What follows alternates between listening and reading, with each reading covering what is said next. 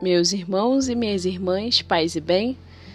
No dia de hoje, a família franciscana celebra os estigmas de São Francisco de Assis. Desde a sua conversão a Deus, São Francisco professou uma grande devoção aos mistérios da paixão de nosso Senhor Jesus Cristo. E com isso, não mediu esforços para meditar e pregar com a sua vida e a sua palavra a Cristo crucificado em setembro do ano de 1224, dois anos antes da sua morte, ele recolheu-se em um monte chamado Alverne, para se consagrar totalmente à oração e à penitência.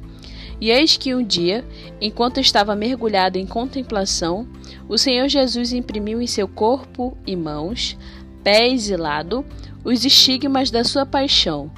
Sangravam e causaram-lhe grandes sofrimentos dificultavam também a sua vida e as suas atividades, mas ele não cessou de viajar e pregar enquanto as suas forças lhe permitiram. Os seus companheiros mais próximos puderam ver as feridas nas mãos e nos pés, e a partir da sua morte, todos também puderam contemplar a ferida do lado. Bento XI concedeu à Ordem Franciscana celebrar todos os anos a memória deste fato, testado por testemunhos fidedignos. Vamos aqui rezar a oração da impressão das chagas de São Francisco de Assis. Diz assim: Ó São Francisco, estigmatizado no Monte Alverne, o mundo tem saudades de ti como imagem de Jesus crucificado. Tem necessidade do teu coração aberto para Deus e para o homem dos teus pés descalços e feridos, das tuas mãos transpassadas e implorantes.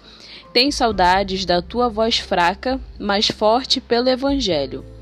Ajuda, Francisco, os homens de hoje a reconhecerem o mal do pecado e a procurarem a purificação da penitência. Ajuda-os a libertarem-se das próprias estruturas do pecado, que oprimem a sociedade odienda reaviva na consciência dos governantes a urgência da paz nas nações e entre os povos. Infunde nos jovens o teu vigor de vida, capaz de fazer frente às insídias das múltiplas culturas de morte, aos ofendidos por toda espécie de maldade. Comunica, Francisco, a tua alegria de saber perdoar a todos os crucificados pelo sofrimento, pela fome e pela guerra. Reabra as portas da esperança. Amém. Meus irmãos e minhas irmãs, paz e bem.